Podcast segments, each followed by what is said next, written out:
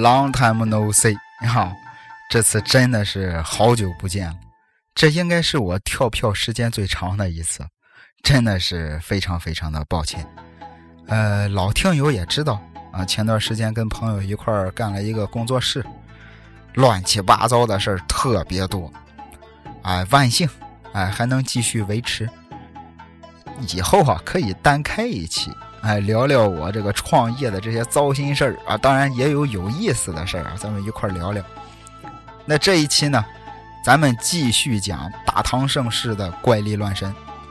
前段时间有听友问我，说这些故事你都是在哪看的？我讲的这几个故事啊，有民间传说，但更多的呢是在一本叫《酉阳杂俎》的唐代笔记。感兴趣的可以找来看一下。今天啊，咱们来聊聊师姐，不是说师哥师姐那意思啊，是尸体的尸，解剖的解。咱都知道是吧？唐朝嘛，大盛世，一般在中国古代啊，天下太平，国家强盛到一定程度之后啊，皇帝都喜欢干一件事修仙炼丹啊，想长生不老。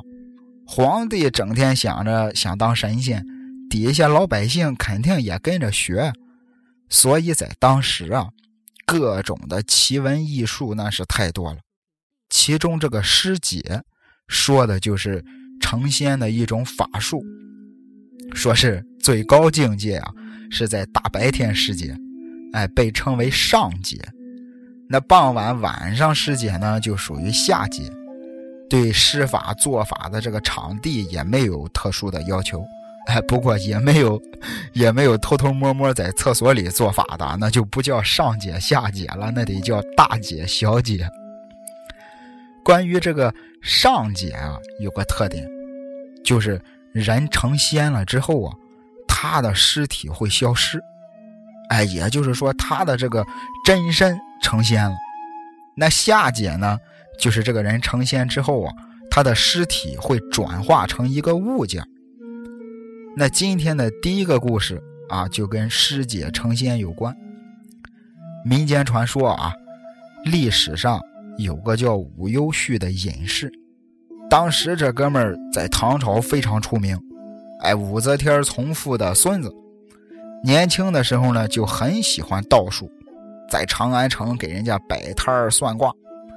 可能确实也是有那么两把刷子，哎，找他算命的人是络绎不绝。当时是武则天掌权，一看这是是吧家里的亲戚，啊，那就封你个王当当吧。武攸绪也不愿当，哎，最后在嵩山隐居了。再后来，啊，武则天一死，哎，什么武承嗣啊、武三思啊这些姓武的亲戚都遭遇不测了。唯独这个武攸绪闲云野鹤，小日子过得挺潇洒。关键在山里这几年啊，他也没闲着，哎，一直在研究琢磨这个成仙成神的法术。直到唐中宗复位，哎，唯独对武攸绪这个武家后人还挺尊敬。安乐公主当时出嫁的时候，还专门请他来参加婚礼。当时来到长安的武攸绪已经是在嵩山修炼多年了，哎，穿着那种很宽大的道袍，哎，白头发白胡子，仙风道骨。长安的老百姓当时见了都吓一跳，啊，寻思这是神仙下凡了。武攸绪呢也不多说话，哎，不管是跟皇帝啊，还是以前的一些同事，见了面就是打个招呼，客气客气。一句多余的废话都没有。据说啊，据说我也没见过啊，我也是从书上看的。武攸绪到了晚年的时候啊，一到了深夜，身上的皮肤啊、肌肉啊就都没了，说白了就是一具骷髅，眼里往外冒紫光，哎，人们在好几里地以外的地方说话，他都能听见。最后。啊，据说这个武攸绪也是师姐成仙而去。其实这位大哥啊，还不是最神的，有位叫周隐尧的道士，他临死的时候啊，就给徒弟们嘱咐，说我死了之后啊，看好我的尸体，哎，不要让人或者小动物什么的破坏了。六年之后，如果我起死回生，就准备好衣服给我穿上。最后，啊，周隐尧让徒弟们把他葬在一个悬崖的石窟上。六年之后，徒弟们打开牙窟，发现这大哥的尸体啊，依然非常的滋润有光泽，头发胡子照长不误。谁也没想到。周隐尧真活了，但是呢，过了有个十六年，又死了。哎，跟上回一样，在他死后的七年，周隐尧第二次死而复生。哎，就这样来回折腾了得有三四回，已经将近八十多岁的周引尧，面容长相看着依然是三十来岁。李世民还专门召见过他，想跟他一块学学。周引尧说什么呢？说这个原文我就不念了，反正也都是文言文，我就说个大体意思。周引尧说：“晨练的这些都是匹夫之志，哎，都是对我自己一个人有好处的。但是帝王修道呢，万国蒙福就是一句话的事儿，得到的效果要比我强多了。我学的这点小玩意儿啊。”不是九五至尊该学的。周隐瑶呢，这话说的意思很明确，哎，就是不教。但是聪明就聪明在他说话比较讲究，哎，很得体，也没让李世民下不来台，所以李世民也就没难为他。老话说，伴君如伴虎。周隐尧当时如果一句话没说对，李世民肯定也不让他修什么仙了，直接送他上西天。韩寒说过一句话很有意思，说人世间最美好的一个词儿叫虚惊一场。当时在陕西，一个叫于宁的哥们儿也是遭遇了一场虚惊。说于宁这个人啊，嗜酒如命。哎，有一天这哥们儿喝多了，正好是大夏天啊，中午头最热的时候，回家的路上也巧。哎，路过了一片小树林，想着在阴凉地儿先凉快凉快再走吧。找了一棵大树，哎，把马拴好，让马歇歇，自己也眯一觉。这边啊，刚要打盹儿，就听见那个马呀特别的不安，哎，一个劲儿的叫唤，不停的打响鼻儿。于宁一听不对劲儿，睁眼一看啊，就在他百步之外，有一座荒坟。坟头上趴着一具骷髅，雪白雪白的，眼睛鼻子都是空心儿的，肋条骨、脊梁骨一根一根的，看得特别清楚。于宁一看，立马就醒酒了，翻身上马就要跑，可马还拴着呢，忘解开了，一下子没跑出去，从马上摔下来了。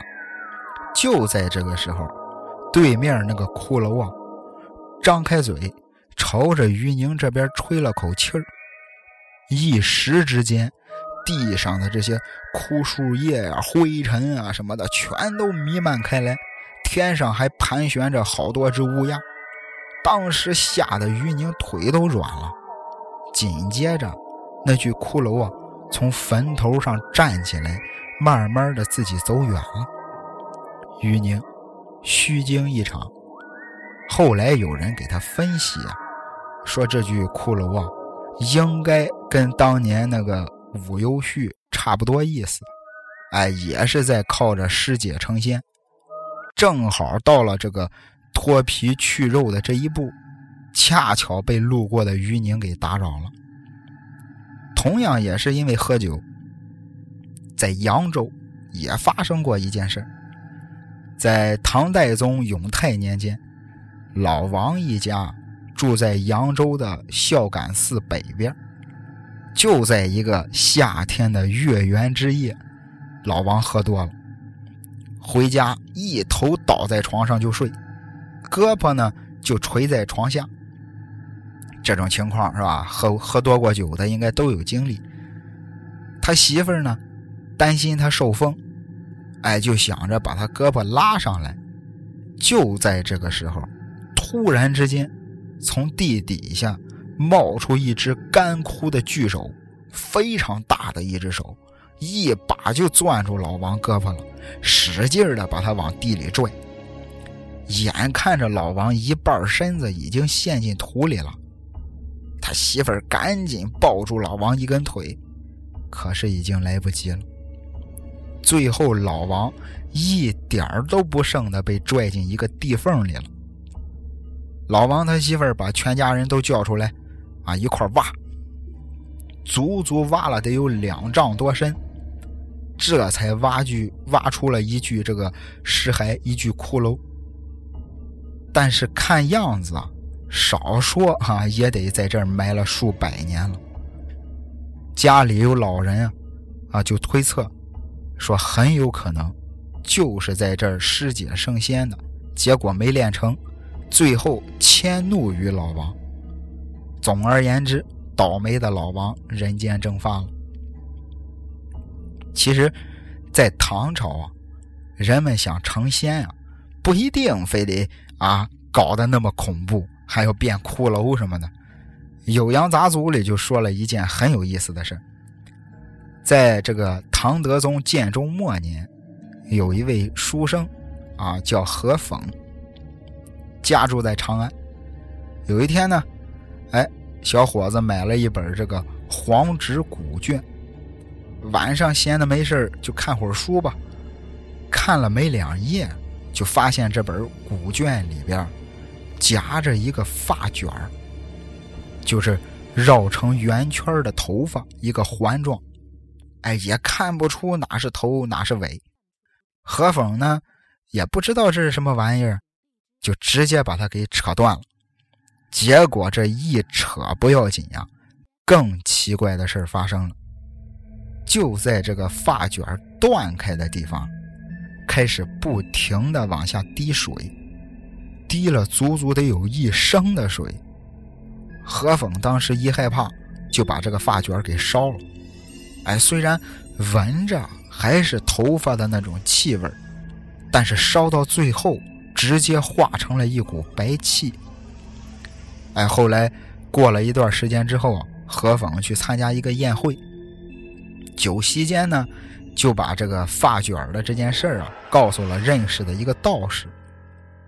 道士当场听完，急的都不行了，说：“何风啊，你是天生俗骨，白白浪费了一个成仙的好机会。”何风听的也是很纳闷啊，什么意思啊？啊，这到底是怎么回事？然后道士就告诉了何风一件事说。道家门里啊，有本书，名叫《仙经》，神仙的仙啊，经书的经。《仙经》里记载有一种书虫，专门藏在书本里。如果一只书虫连续三次吃掉书页中的“神仙”二字，然后书虫就会幻化成何风之前看到的那种发卷状的东西。道家啊，把它。叫做脉望，人脉的脉，威望的望。到了夜深人静的时候，拿发卷对着天上的星星一晃，哎，就会有神仙从天而降，然后向神仙啊求取一些丹药，然后用发卷里滴下来的水送符，立刻就能成仙。你看，多简单是吧？也不用费劲八叉把自己变成骷髅。何峰知道了这件事之后，啊，也没心思参加什么夜宴了，赶紧回家找到那本古卷，打开一看啊，确实有三个地方的字迹啊被书虫给啃掉了。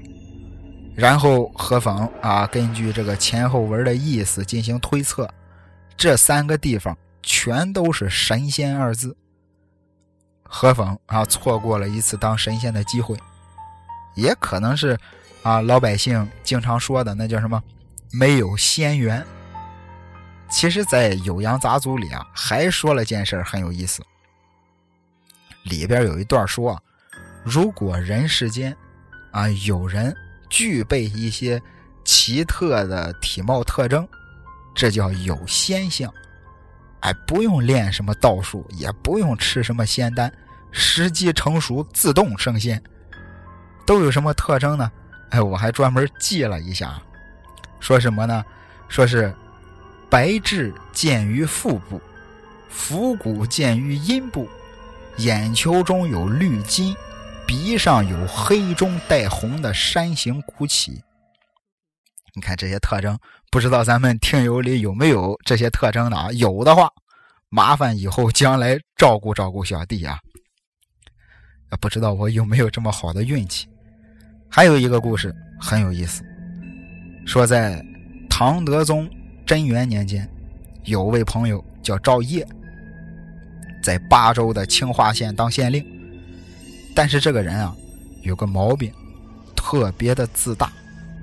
当的这个县令呢，也是他科举考试啊凭本事考上的，特别骄傲的这么一个人。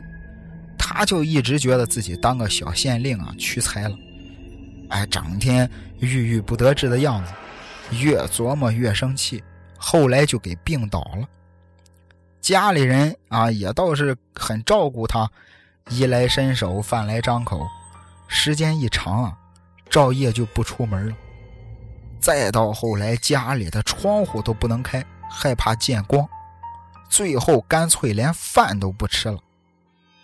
直到有一天，赵烨正睡觉呢，在屋子里边，咵嚓响了一个炸雷，然后被雷劈中的那个地方，慢慢的出现了一个红球。赵烨迷迷糊糊就感觉有个穿红衣服的人拉着他就走，哎，是经过了这个山崖，哎呀，流水穿金桥，进了一个城门。这个城门里边是哪儿呢？阴曹地府。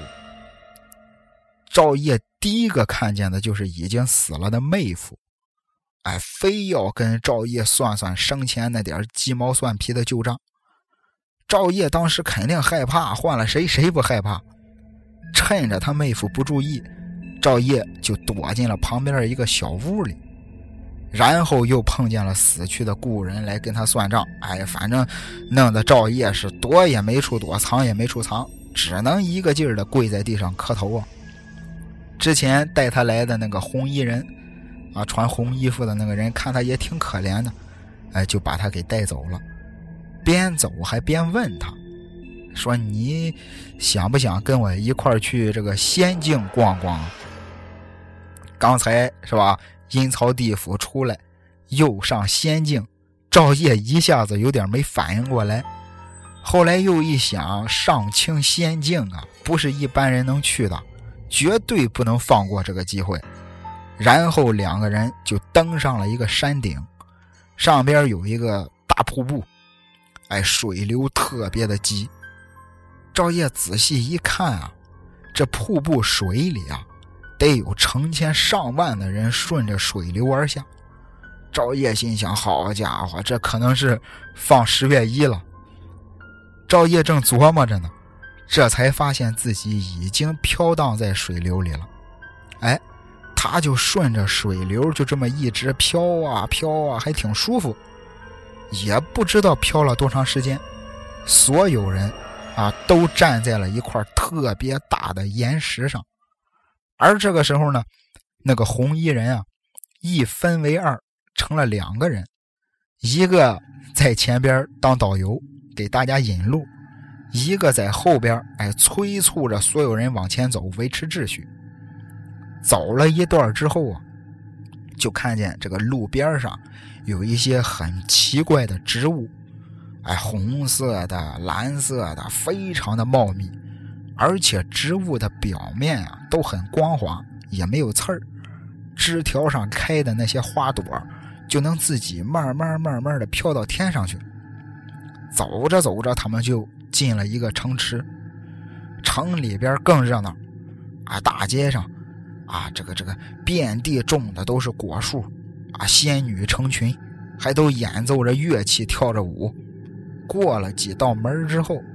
就看眼前的船只交错，低头一看，跟前啊有一条清可见底的运河，哎，河底的那些小彩石、小鱼苗都看得清清楚楚。抬头再往上看，你可以想象一下，全都是紫色的极光，一条条光晕笼罩着天空，太漂亮了。再后来，啊，红衣人就把赵烨带进了一个很神秘的一个小院儿，然后让赵烨自己啊把他在人间做过的事儿全都记录了下来。红衣人说：“天底下的所有人。”哎，都是每六十年记录一次，主要是检查人性的善恶，哎，然后把它作为增减寿命的一个参考。说完了之后，就给赵烨指了条路，哎，让他顺着这条路一直往前走，千万别回头。赵烨就一路狂奔，最后摔了一跤，自己一下子从梦中惊醒，发现自己还躺在床上。哎，他家人就告诉他。他已经死了七天了。赵烨从地府到仙境，再回到人间，已经过去七天。其实不算多啊，老百姓不经常说吗？天上一天，地下一年。这显然赵烨这还是少的，因为更多的时候，仙境一时，人间多年，说明人跟神仙之间是有这个时差的。跟人间相比，仙境的时间流逝的很慢，但是冥界啊，阴曹地府正好相反。这个唐宪宗元和初年的时候，在长安的东市，有个姓李的小子，是臭名昭著。这小子生性凶残啊，非常残忍，经常的残害小动物，杀猫杀狗，吃狗肉。直到有一天，这小子正遛弯呢，刚走到一个十字路口，面前就出现了两个穿紫衣服的人，其中一个就说了：“啊，我们俩是给这个阎王爷办差的，小李子，你呀，一共害死了四百六十七只猫狗，你时候到了，走吧。”小李子一听，这是要抓我去阴曹地府啊！吓得他倒头便拜，哎，说要请两位阴差吃饭，说白了就是想贿赂贿赂他俩，请他俩哎去酒馆喝酒。小李子跟两个阴差是推杯换盏，但是呢，旁边的其他的客人可都纳了闷了，他们都看不见那俩阴差，就光看见小李子自己一个人在那忙活。一顿胡吃海喝之后。俩阴差说了，去阎王爷那儿啊，给小李子说点好话。过了一会儿的功夫，俩阴差回来了，哎，给小李子说办妥了，哎，你明天中午之前啊，只要能给我们四十万，你就能延长三年的寿命。这下小李子高兴了，回家凑了四十万钱，拿到院里就开始烧。恍恍惚惚的，还看见两位阴差来取钱，小李子总算是松了口气儿。但是呢，三天之后他就死了。当时阴差不是答应延长他三年的寿命吗？确实是三年，可人家说的是阴曹地府的三年，在阴曹地府那儿的三年。相当于人间的三天。啊，这期节目到这就结束了，也没怎么准备。你像之前录节目的时候，都会准备很多稿子。现在我录这个节目的时候，是，我看今天是几号啊？哦，今天是十月三十一号晚上的十二点。现在是十二点十一分，下班回家也不早了，然后再录这一期节目。说实话，我挺不容易的，好心酸。主要是真的是太想大家伙了，怕大家把我忘了，所以抓紧更新一期节目。希望大家还能像之前一样继续喜欢我的节目吧。就这样吧。大家晚安，下期再见。